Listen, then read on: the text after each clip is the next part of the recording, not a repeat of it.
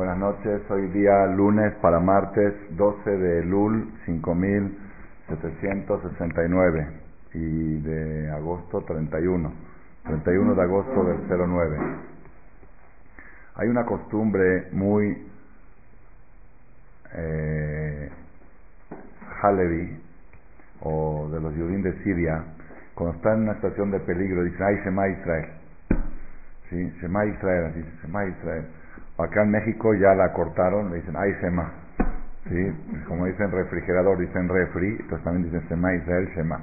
Pero en realidad la costumbre original es que cada vez que está una así, una cosa que escucha uno algo así, dice ay Shema Israel. ¿Sí?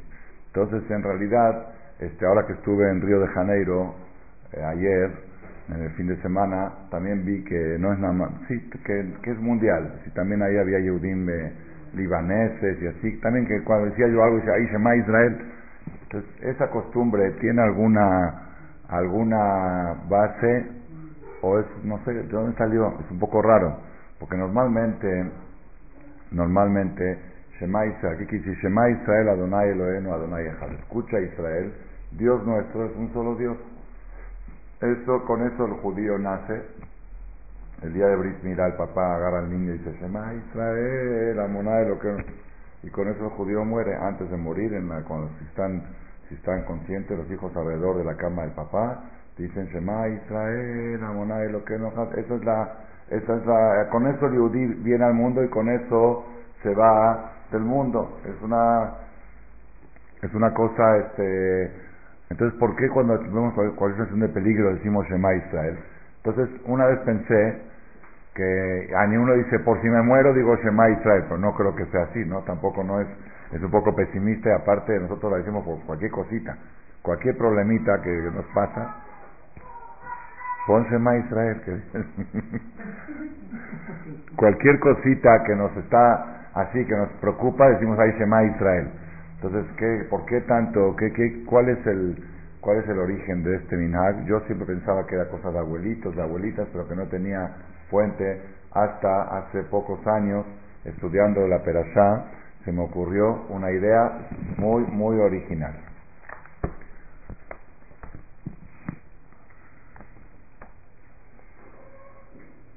En la Perashá Shofetim,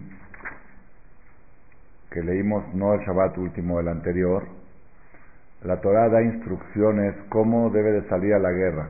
Esto lo, lo empezamos a hablar el lunes pasado y dijimos que íbamos a continuar hoy.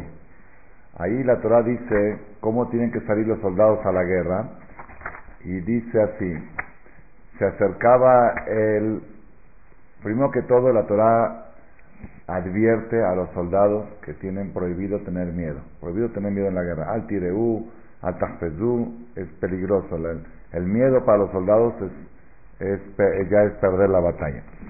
De allá que Karobjem la Mirjama, cuando ellos se acercaban más al frente de batalla, Benigasha Cohen se acercaba al Cohen Gadol, había un Cohen Gadol especial, sumo sacerdote, así como había un Cohen Gadol para entrar al Kodesh HaKodeshim en Yom Kippur, había un Cohen Gadol especial que acompañaba a los soldados en la guerra y les daba instrucciones últimas antes de que vayan a disparar. ¿Qué les decía? Damar Alehem, les decía al Cohen Gadol, Shema, esto estoy leyendo en Deuteronomio 20 de Barim Kaf, Pasuk Gimal. De Amar Alejem, les decía a ellos, Shema Israel, escuchen Israel, Atem Kerebim Ayom, la Milhamalo y Vejem, ustedes están acercando hoy, Ayom, a una guerra contra vuestros enemigos. Alien no teman, Altireu, Atachpezu, así explica cada cosa de lo que decía, que, cuál era la, la, profundidad de lo que les estaba diciendo. De todos modos, de Amar Alejem les decía a ellos, Shema Israel, escucha Israel, Atem Kerevi Mayom, ustedes se acercan hoy a una guerra. Dice Rashi, ¿por qué utilizó el Cohen Gadol esta expresión textual? Shema Israel, dice Rashi. Rashi no lo dijo de él, lo trae del Talmud, que estuvo mil años antes de Rashi, hace dos mil años. Afilu en Bahem Zehut, el Akriat Shema Shachrit Alvid Bilvad, Kedai Atem Shioshiatchem. Esto es una Gemara en Masejet Sotah, en la hoja 42, columna 1. Dice la Gemara, ¿por qué les dices la palabra Shema Israel? Ama Rabbi Yohanan Mishum Rabbi Shimon Yochai, le dijo a Rabbi Hanan en nombre de Rabbi Shimon Bar Yochai, le dijo a Kadosh Baruj a Israel, aunque ustedes tengan solamente el mérito de que Shema, Shachrit y Arvit es suficiente para protegerlos en la guerra. El mérito de Shema Israel es suficiente. Así le decía el Cohen Gadol a los soldados. Quiere decir, el hecho de que tú vas a pelear contra un goy, que el goy no dice Shema Israel, y tú sí dices Shema Israel, dos veces al día, eso es suficiente para que no seas entregado en sus manos. Eso para darle seguridad, darle fuerza, darle inyección a los soldados. Entonces quiere decir, vemos de acá que el Shema Israel tiene una fuerza protectora. El Shema Israel tenemos obligación de decirlo dos veces al día.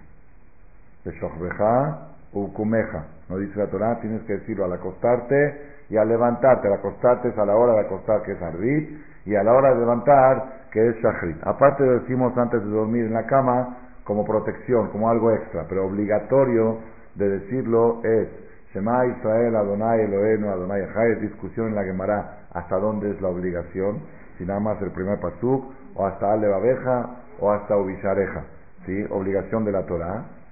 Dos veces al día es obligación. Esa, esa mitzvah de decir Shema Israel dos veces al día, prácticamente ahora se me está ocurriendo. Así como al nacer y al morir, dijimos se nace con Shema Israel y se muere con Shema Israel. Empieza el día con Shema Israel. Cuando una persona se levanta, que dice Modeani de Faneja, nací de nuevo. Entonces Shema Israel. Y en la noche, ¿qué dice? Una gente entregó mi alma, Shema Israel. Es decir, es, lo mismo, es empezar con Shema Israel. La vida empieza con eso y termina con eso. El día empieza con eso y termina con eso. Eso es Shema Israel. Pero aquí lo que estamos aprendiendo, lo novedoso, es la potencia y la fuerza y la energía que tiene el Shema Israel, que es suficiente para protegerte en una situación de peligro, en una guerra. Y por eso el Cohen Gadol se lo decía, Shema Israel, Atem Mayom, la escucha Israel. Entonces, este, otra aprobación a esta idea, decimos en el Musaf de Rosh Hashanah, de Musaf de Shabbat, todos los Musaf, cada vez que se dice la tefilá Musaf es, ya saben cuál es Musaf, ¿no? La que se dice después de Shahrit, es la que generalmente el Knis está lleno. Los que llegan tarde están todo en Musaf, Generalmente el está así, es a las 11 de la mañana, en Shabbat, y en fiestas una de la tarde en Rosana y Kippur. ¿Qué dice ahí? En la Hazara decimos que te dice, mi me como, a ver, mi me como, digan, hu, ifen berahamab le amó, baruch que boda mi me como, bendito Dios desde su lugar. Desde su lugar, desde su trono celestial, ifen, que se fije con misericordia a su pueblo, Amiahadim Shemo Gaere Baboker, los que unifican su nombre en la noche y en la mañana. Paamaim, nosotros decimos, eh, ¿cómo decimos? Eh, todos los días, todos los días, constantemente decimos dos veces con amor. Shema Israel Adonai Eloheinu Adonai Echad. Los Ashkenazim tienen un lenguaje un poco diferente. A propósito lo digo porque voy a sacar de la sala esto. Ellos dicen, Pa'amaim Be'avá Shema Ombrim. Dos veces con amor Shema dicen. Ahí es el origen para los mexicanos. Shema Ombrim. Shema dicen. ¿Sí? Shema. Dicen Shema dos veces. Entonces, ¿qué vemos acá? Le decimos a Kadosh Barujú que se fije con misericordia a su pueblo que dicen dos veces al día Shema Israel. Yo les quiero contar una historia que leí en un artículo, una revista que recibo de Israel.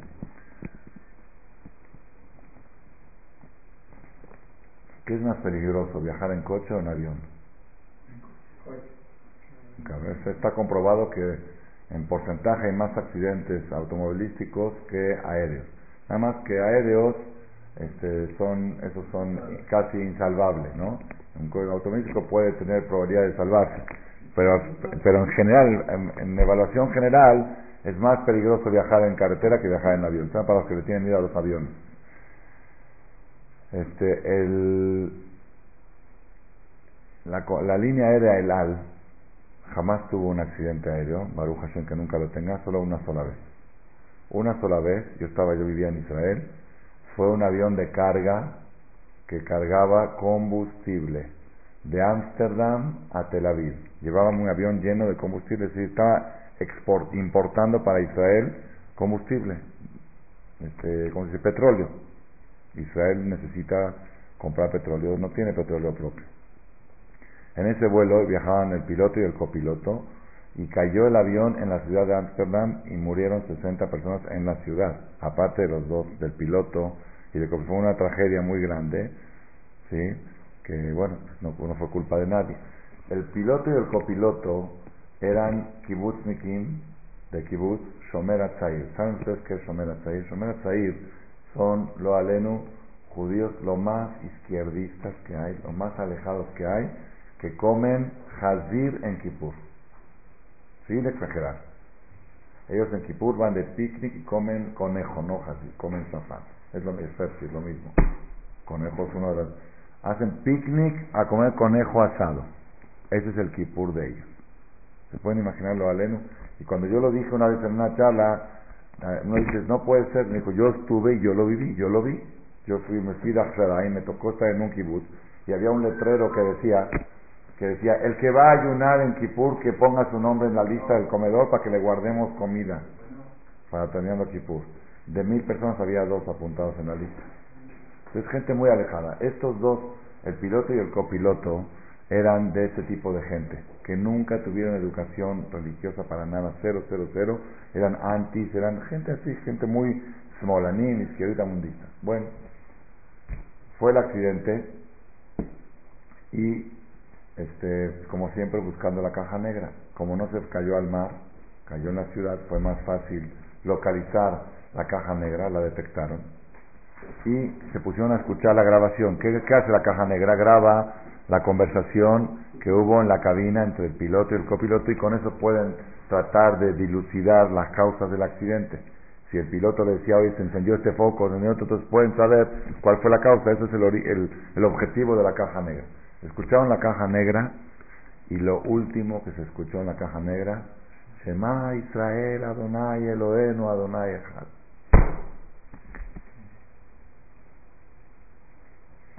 Ese es ese es el pueblo, el pueblo de Israel. Ese es el pueblo de Israel.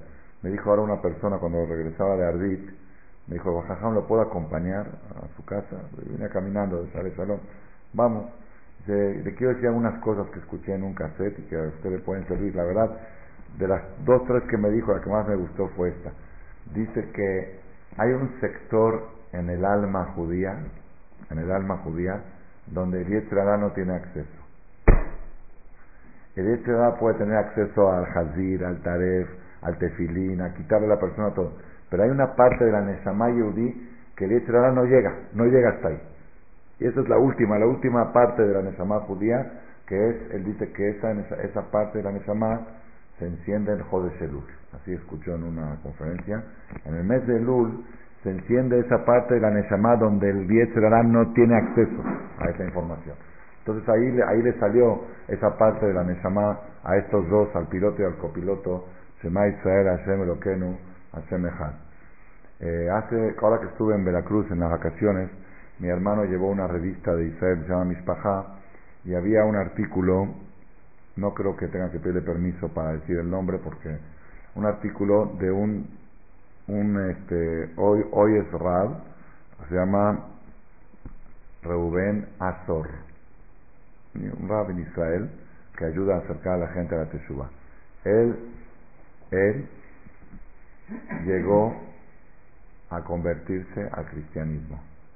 Es israelí de origen y ahí cuenta su historia. ¿Y quién lo regresó en Teshuvah? El doctor Betech en Estados Unidos.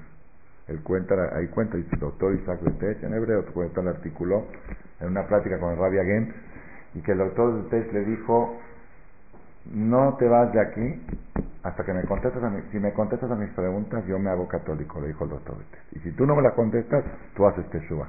Ella estaba convertido, ya era misionero, misionero para jalar judíos que se hagan cristianos. A ese nivel llegó.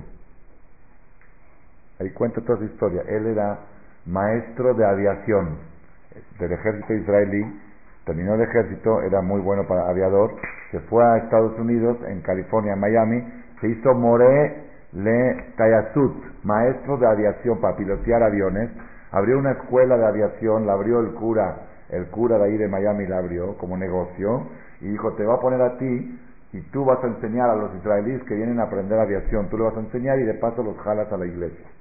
Entonces era a través de enseñar aviación, jalaba, así está una historia impresionante, es decir, de películas, y él cuenta todos los detalles con nombres, con iglesia, con todo.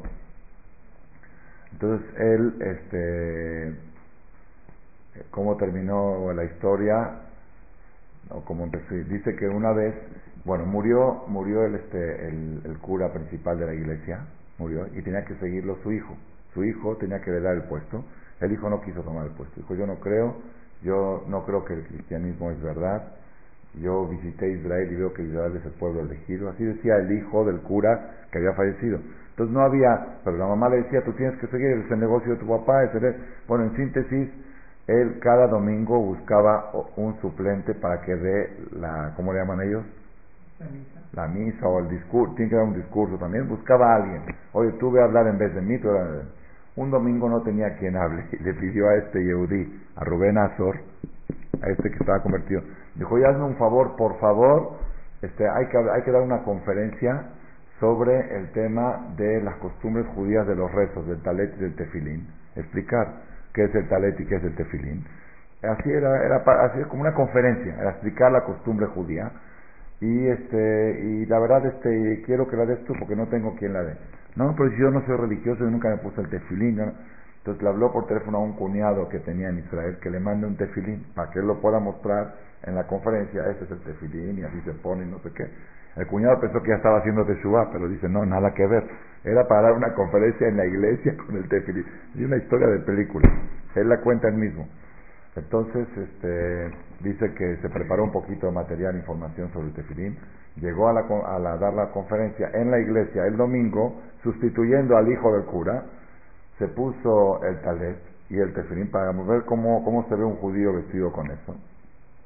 Y empezó a explicar, empezó a explicar que cuando una persona, así explicó él, no sé de dónde sacó esa explicación, que cuando una persona está este, desmayado, para reanimarlo hay que hacerle, hay que hacer tres cosas. Primero que todo, hay que hacerle la respiración, no boca a boca.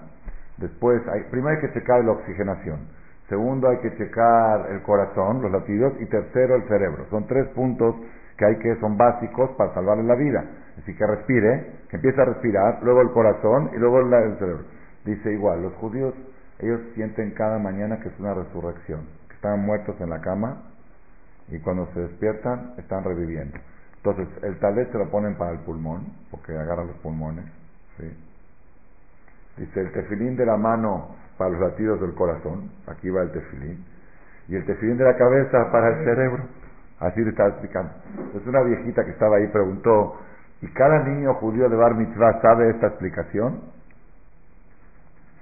Entonces le dijo, no, a los niños judíos de Bar Mitzvah solamente les explican que esto es un símbolo que tú eres hijo de Hashem, eres hijo del rey y tienes la vestimenta del rey. Así le explican a los hijos. Entonces, ahí, este, esa señora viejita gritó, esa es la religión verdadera, esa es la religión correcta. No sé qué empezó, empezó a decir así, ¿quién era esta señora? Ah, se levantó y le dio un beso al, al este, al, que estaban, ¿quién era esta señora? La viuda del cura que había muerto la viuda del, cura, la mamá de, dijo que no quería. Empezó a decir, esa es la religión correcta, eso es lo correcto. Y él, Jadito, él sigue siendo cristiano, él nada más estaba dando la conferencia. Dice, dice y pero entonces que de repente dice, pasó algo rarísimo. La gente pensó que era un rabino que venía a disertar sobre el tefilín. Pero él era uno que comía jazir en Kipur, era, ya sería como...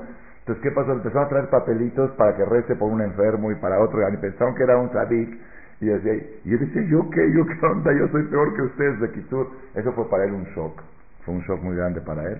Bueno, el último shock para él que lo hizo hacer Teshuvah es cuando estaba piloteando un avión. Dijimos que era maestro de aviación. Estaba piloteando un avión y le agarró una turbulencia. Una turbulencia que ya no, no había forma, el avión se estaba deshaciendo y la única solución era abrir la puerta y tirarse del avión. No sé si con paracaídas o algo así. Dice que una avioneta, dice que abrió la avioneta y le empezó a caer el agua y la cerró otra vez. No sabía qué hacer, estaba desesperado en el aire. Él solo estaba piloteando ese avión y en un momento, este, ya no sé si se tiró, no, no acuerdo bien ahora la parte esa final, se tiró, se cayó el avión, no me acuerdo qué parte y lo último que él se acuerda es que él gritó Shema Israel Adonai Elohenu Adonai Después ya apareció en el hospital y se salvó la vida. Dice, y él se cuestiona a sí mismo, ¿de dónde yo dije Shema Israel si yo no creo en todo esto? Si yo ya me había hecho cristiano, ya había convertido, ya, ¿de dónde? Ahí fue cuando él, ya ese fue el golpe final, se viajó a Israel y hoy en día es el Rab, Rubén Azor, que él ayuda a salvar a judíos de las manos de los misioneros, porque él conoce todas sus estrategias, cómo hacen. De todos modos, ¿a qué quiero? ¿Por qué dije todo esto? Decimos en Musaf de Shabbat y en Musaf de Roshanan, mi me como Hashem, fíjate desde el cielo a tu pueblo que dicen todos los días dos veces Shema Israel Hashem lo que no Quiere decir como diciendo el menos religioso, el más alejado, Shema Israel, hacer uno que no lo dice dos veces al día, fíjate en este pueblo. Uno dice, ¿y quién te dijo, oye, pero hay otras cosas en la Torah importantes? ¿Quién te dijo que con eso es suficiente? Aquí está el pasuk en la perasha, que el Cohen Gadol le decía a los soldados, con solo el mérito de Shema Israel ya es causa para que estén protegidos a la hora de la guerra. No quiere decir que la persona que hace aderot no va a tener que pagar por ellas. El que hace pecados va a tener que rendir cuentas. Todas las cuentas por pagar se tienen que pagar. Todas, de la más grande hasta la más chica. Pero para protección en momentos de peligro, el Shema Israel es suficiente. Ese es el ¿Dónde se complementa esta idea? Se complementa en el Selijot. ¿Cómo termina el Selijot? El Selijot, el de, esa buena, muy buena. Muy buena. ¿Cómo termina el Serijote? ¿Ya han ido a Serijot o no han ido todavía? ¿Cómo termina Moy? Eh, ¿Cómo termina este? Eh, Salo, ¿cómo termina? Claro, claro, claro. El Selijot y también de, de Ashkenazim. El Selijot, hay mucha diferencia entre Ashkenazim y Israel, pero el Selijot siempre termina, los dos terminan igual. Shomer Israel, Shomer Israel, Vayu Israel, Amrim Shema Israel, así terminan los Iris también. ¿Cómo termina? Dice, Shomer Israel, Shemor Sheerit Israel, Veal Yovad Israel, Aomerim Bechol Shema Israel. Shomer Goyachad, Shemor Sheerit Goyachad, Veal Yovad Goyachad, Aomerim Bechol Shema Israel, Adonai Elohenu Adonai Echad. Dios que cuida a Israel. Cuida lo que queda del pueblo de Israel. Lo poco que queda, cuídalo, protégelo. Veal Yovad Israel, que no se pierda Israel. ¿Quiénes? Los que dicen todos los días Shema Israel. Shomer Goyachad, Dios que cuida al pueblo único. Shemor Serit Goyahad, cuida lo poco que queda del pueblo único. Vealio Bad Goyahad, y que no se pierda el pueblo único. Aomerim Bejoliom, los que dicen cada día Shema Israel, Adonai Elohenu, Adonai. Entonces aquí se está afianzando en todo esto que les estoy diciendo, del Pasuk, del Musaf de Shabbat y del Selichot, que el Shema Israel es una protección muy grande para momentos de peligro. ¿Y por qué en el Selichot? Ah, bueno, ahorita vamos a ver por qué no se dijo. Que el Shema Israel es una protección muy grande para momentos de peligro. Entonces, antes de seguir, con esto yo explico la costumbre Halevi y a partir de hoy cuando lo hagan ya van a tener otra cabana. Se van a acordar de esta conferencia y van a tener otra cabana y va a tener más efecto. Cuando ustedes están en un peligro o escuchan de alguien que está en un peligro o a fulano se estrelló o algo, ya hay Shema Israel. ¿Qué tienes que pensar cuando dice Shema Israel? El dejud de todos los Shema Israel que esa persona dijo que lo cuiden. Eso quiere decir Shema, hay Shema. ¿Entendieron cómo está? Hay Shema quiere decir, no, no que es Shema, Shema no quiere decir nada. Shema quiere decir el mérito del Shema Israel que decimos cada mañana y cada noche, eso que en este momento de peligro lo cuide, lo proteja. ¿El Shema Israel de uno o el de.? Depende, si el peligro está para uno, el Shema Israel de uno. Si escuchas de alguien que está en un peligro, el Shema de él. Y si es una situación general del pueblo de Israel, alguna guerra o alguna cosa que escuchas de, de Chávez o de alguien que quiere, pues ahí tienes que pensar que el Shema Israel global del pueblo de Israel proteja esta situación. ¿Y todo en qué se basa? En la perashá que dice que el Cohen Gadol se acercaba a los soldados y les decía, ustedes hoy se acercan a una batalla, Shema Israel, escucha Israel, ustedes se acercan a una batalla, y explica así, en nombre de la Gemara, el Talmud, que el Zehut de Shema Israel los va a proteger. Entonces, esto es, esta es la primera parte de la conferencia. La segunda parte, como dijo acá Elías, preguntó, ¿y por qué en Selijot? ¿Por qué en Selijot lo decimos? ¿Por qué en Selijot?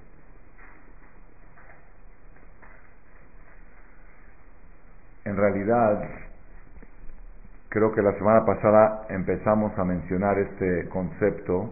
Yo tengo ya varios años que lo descubrí en el Zohar Akadosh y desde que lo descubrí ahí cambió toda mi forma de ver lo que es Rosh Hashanah y Yom Kippur.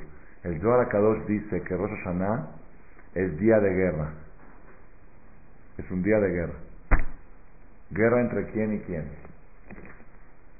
Hay una guerra en el cielo entre los ángeles acusadores contra Dios. ¿Cómo contra Dios? Sí, ellos acusan a Dios porque Él tiene preferencia por el pueblo de Israel. ¿Por qué le tiene favoritismo al pueblo de Israel? ¿Por qué el Yehudí viene expulsado de Siria a México y termina siendo el mexicano Yishir del Yehudí? ¿Por qué el Yehudí es el que tiene las finanzas? ¿Por qué el Yehudí es el que... ¿Por qué el Yudí sobresale en todo? Es algo de Dios.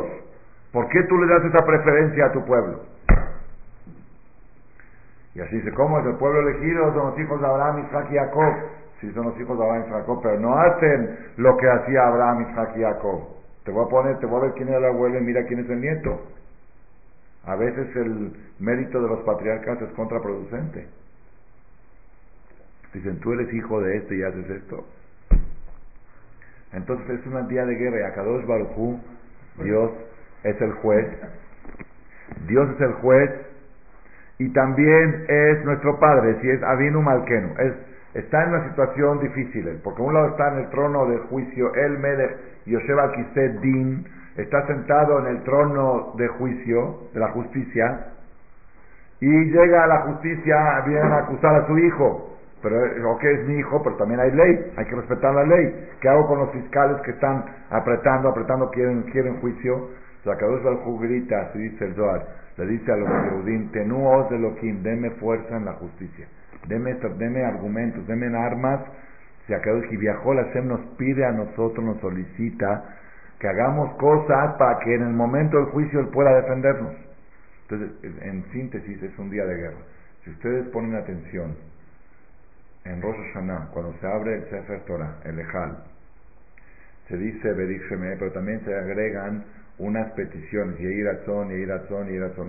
Están en el Mahzor, lo pueden ver en Shem En uno de los textos ahí dice, Dios, protégenos hoy, Mikola Mesachim Beamastinim Masobevim Et que bodeja Ayom, de todos los acusadores que rodean tu trono celestial, Ayom, hoy, Ubenefesh Yakifu Alenu Leastin Alenu. Y con ganas, viste como un, como esos, esos este, fiscales con ganas que quieren verlo en el bote, lo quieren ver en la lo quieren ver atrás de la reja. Así están los ángeles acusadores y Akadosh Baruj está batallando contra ellos. Entonces es un día de guerra. El pueblo de Israel es un día de guerra y el shofar es un instrumento para la guerra. Y todo, todo, todo es un sistema, es un sistema de guerra. Y hay, y hay que Hashem mismo utiliza estrategias para esa guerra y nosotros tenemos que ayudarlo y darle fuerza. Una de las estrategias que usó Hashem en Rosh Hashanah le dio un pez gordo al Satán, lo mandó con Iyov. La historia de Iyov fue en Rosh Hashanah.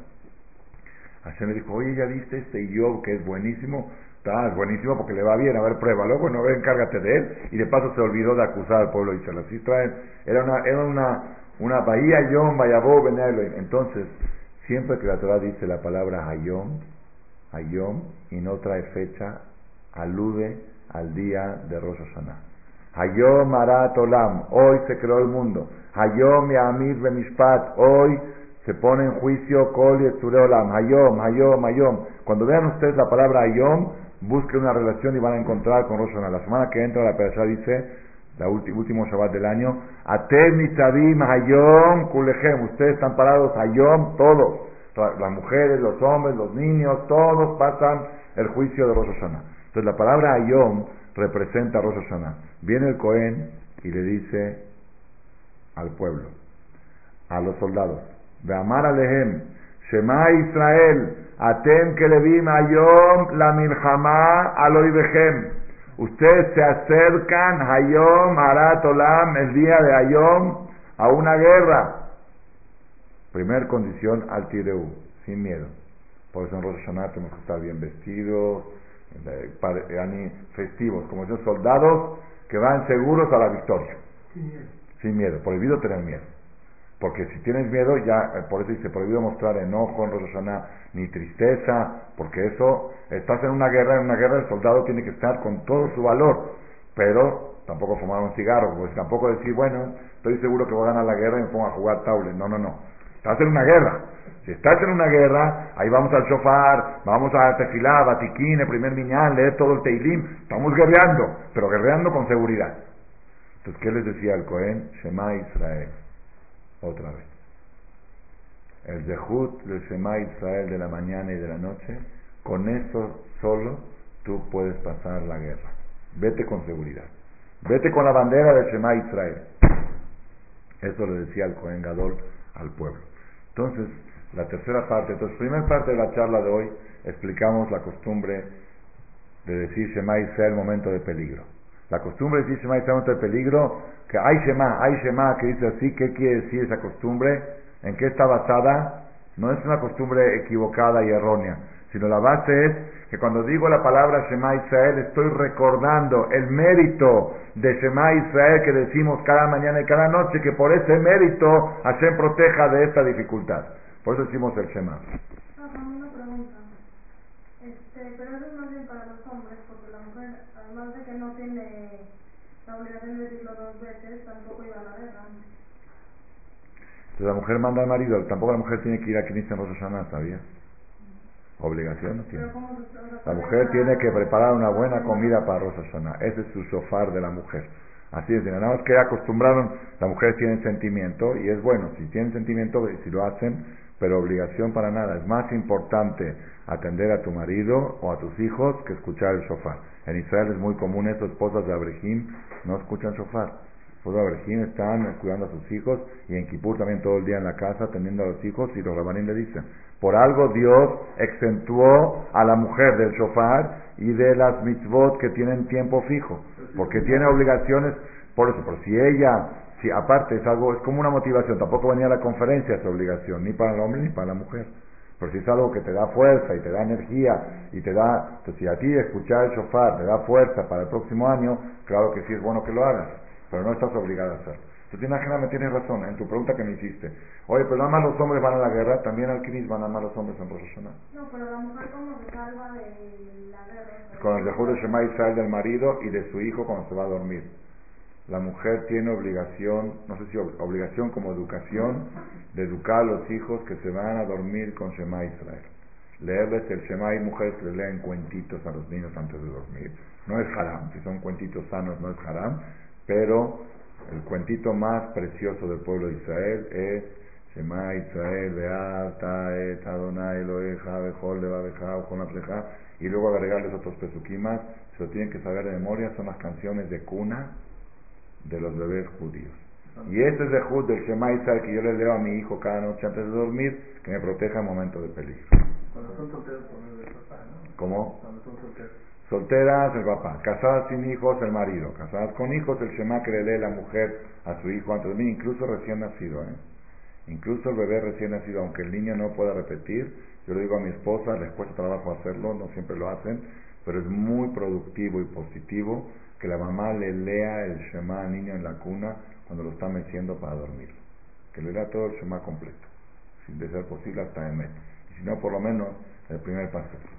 Entonces, dos partes dijimos hoy. Una parte, ¿por qué en momentos de peligro gritamos Shema Israel? Porque recordamos el Zehut del Shema Israel que tiene fuerza de protección. ¿Quién me enseñó esto? Deuteronomio 20, versículo 3, que el, el Cohen le decía a los soldados, el Zehud de Shema es suficiente para protegerlos en la guerra. Claro, segundo punto. Cuando vamos a Rosh Hashanah, también es una guerra. Y necesitamos de protección. Y ahí también vamos a utilizar la protección del Shema Israel. Tercer punto, que se puede decir quizás el punto principal de la conferencia, es aparentemente hay algo que está fallando aquí.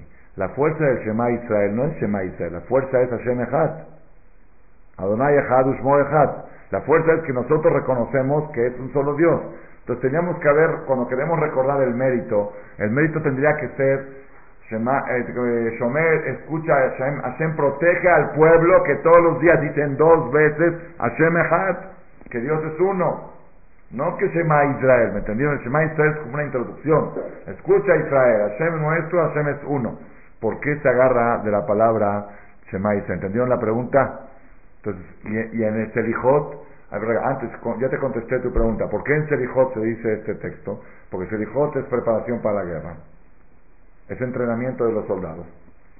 ¿No? ¿Qué es Selijot? Es 40 días de entrenamiento para los soldados. ¿sí? Entonces, terminamos el Selijot, Shomer Israel, Shemor Israel, cuida a estos soldados cuando vayan a la guerra por el dejud de Shema Israel. ¿Estamos de acuerdo? ¿Te gustó? La explicación muy buena. Pero la pregunta es, en el Selijot mismo vienen dos partes. Cuida a los que dicen todos los días Shema Israel y cuida a todos los que dicen todos los días Shema Israel, Adonai Elohenu, Adonai Echad. ¿Entendiste cómo está?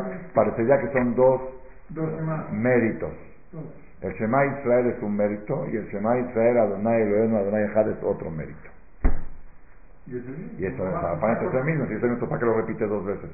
¿Entendieron la pregunta que quiero resaltar? Aquí vemos, y esto, eh, que quiera escucharlo con un poco más de detalle, en la conferencia de la palestra de la semana pasada, en portugués, conferencias palestra. En la palestra de la semana pasada, en la conferencia que dimos el miércoles pasado a las mujeres, hablamos con más amplitud. Hoy, porque tengo que ir a una simja, voy a tener que interrumpir y no puedo, no voy a poder extender más. Pero si quieren escucharlo con más amplitud, bájenla de www.shentov.org la conferencia del miércoles pasado todavía no está subida a internet, la tercera mañana ya va a estar puesta. Porque como fui de viaje no la pude subir. La idea es esta. Shema Israel es una cosa y Hashem lo que no asemejado es otra cosa. Shema Israel es un mérito independiente, es un mérito autosuficiente. Aparte de Hashem Shema Israel es un mérito. ¿Cuál es el mérito de Shema Israel? La cualidad del pueblo de Israel que están siempre dispuestos a escuchar. Shema Israel, que escucha Israel. El pueblo judío, lo que lo caracteriza, lo que lo distingue de otros pueblos, es que escucharon la voz de Borolam en Ar Sinai, cuando dijo Anojía Hashem lo queja, dijeron Naase Benishma, y la corona de Naase la rompieron. Así dice la Gemara, tuvieron dos coronas, Naase y Nishma. La corona de Naase la rompieron con el becerro de oro, la corona de Nishma, así dice Midrash, le dijo Dios al pueblo de Israel, perdieron una corona, la de la acción la perdieron porque se equivocaron y hicieron el lege, pero cuiden la corona segunda, la de Nishma. Tenemos una corona que se llama el oído, la capacidad auditiva que tiene el pueblo de Israel. El éxito y el fracaso de un Yehudí depende de su oído, nada más. Por eso todo el tiempo van a ver en la Torah, Tishmeu, Shamoa Bekoli, Ishmoa Bekolo, Ishmoa, Ishmoa, Ishmoa. Todo es escuchar, escuchar. La fuerza del pueblo de Israel de escuchar, esa es la que marca la diferencia. Esa es la que, por eso decimos, protege al pueblo que dicen Shema Israel, aparte de lo que dicen a Semejat. Shema Israel, escucha Israel. Israel tiene esa capacidad de escuchar, esa fuerza de escuchar. Rabotai, les voy a decir algo espectacular, espectacular. Ahora se van a volver locos. Antes, la Gemara dice, miren que hasta dónde llega este concepto. El Talmud en Masejet Baba incluso en el aspecto legal, hay un din, no, no levanta mucho en detalles. Una persona que Barminan le hizo un daño al compañero y le cortó la mano. ¿cuánto le paga? ¿Cuánto vale una mano? En realidad no tiene valor. Pero como hay que poner algo, una indemnización de poner, entonces la Torah dice que tiene que pagar cinco cosas. Por supuesto, los gastos médicos y el tiempo que no pudo trabajar y esto, y el valor de la mano. ¿Cómo se calcula el valor de la mano? Entonces, en los tiempos que había mercados de esclavos, hoy ya no hay, en tiempo que había mercados de esclavos, ¿cuánto vale un esclavo con dos manos? ¿Cuánto vale un esclavo con una mano? Entonces la diferencia es lo que le paga. Esa es una de las cinco cosas que tiene que pagar. Y si le quitó la segunda mano más caro, un, este, un ojo, un esto, todo, todo el dedo, el pie, todo tiene precio, tiene según el mercado de esclavos. Dice la Mishnah, si lo, dijo, lo dejó ciego, le paga la diferencia que vale un esclavo ciego, un esclavo vidente.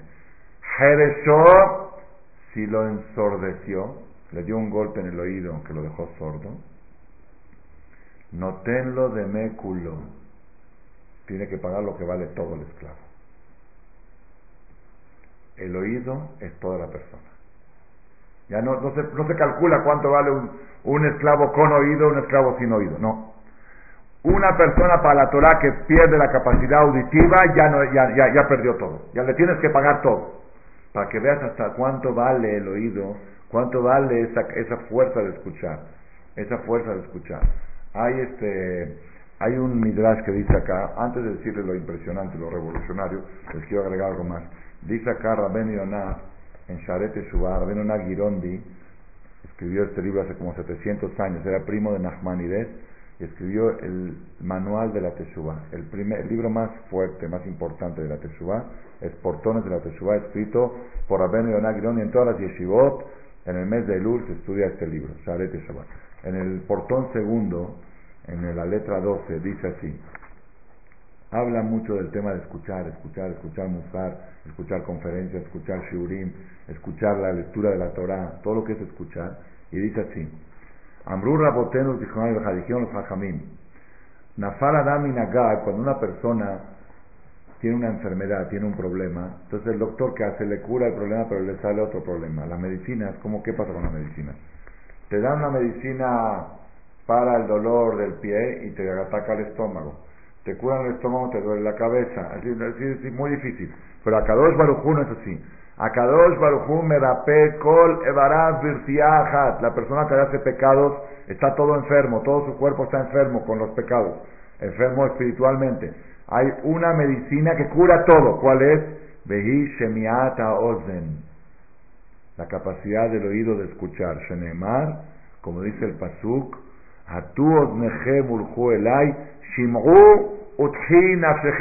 Escuchen y vivirán. Escuchen y vivirán. ¿Qué quieres? Dojrenu lejaim. ¿Quieres decir a Kadosh que te recuerde para vida? en un mes exacto, lunes en la tarde, vamos a estar en Neilá de Kippur. Jotmenu lejaim, Jotmenu lejaim. Lunes, lunes toca Kippur, termina Kippur. ¿Quieres vida? Shim'u, escuchen, utjina shechem. Y van a vivir. Nada más que la persona sea una persona escuchador.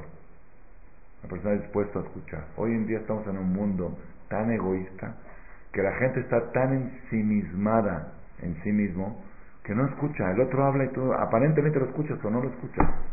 Crees que lo escuchaste, pero no lo escuchaste. La persona está todo el tiempo pensando en lo que le toca a él nada más, en lo de él. Tú escuchas lo del otro y nada más así entra por acá y como que nada más, como un sonido. Escuchar es algo más profundo, no es nada más así el, el, ruido, sino escuchar lo que te está diciendo el otro, escuchar el mensaje de lo que está sucediendo, esa es, la fuerza de escuchar. Entonces, hay un midrash que dice, impresionante, lo, lo acabo de ver en el libro de, de Rab Hamui, un libro de Selijot, dice en el mes de Elul que la persona trate mucho de ir a escuchar Shurim de Torah. ¿Por qué? Porque como está escrito en el Sefer Hasidim, que cuando el Jajam está hablando y el público está escuchando, a Kadosh Baruj toma una foto, Umogel Laem et les perdona todos sus pecados.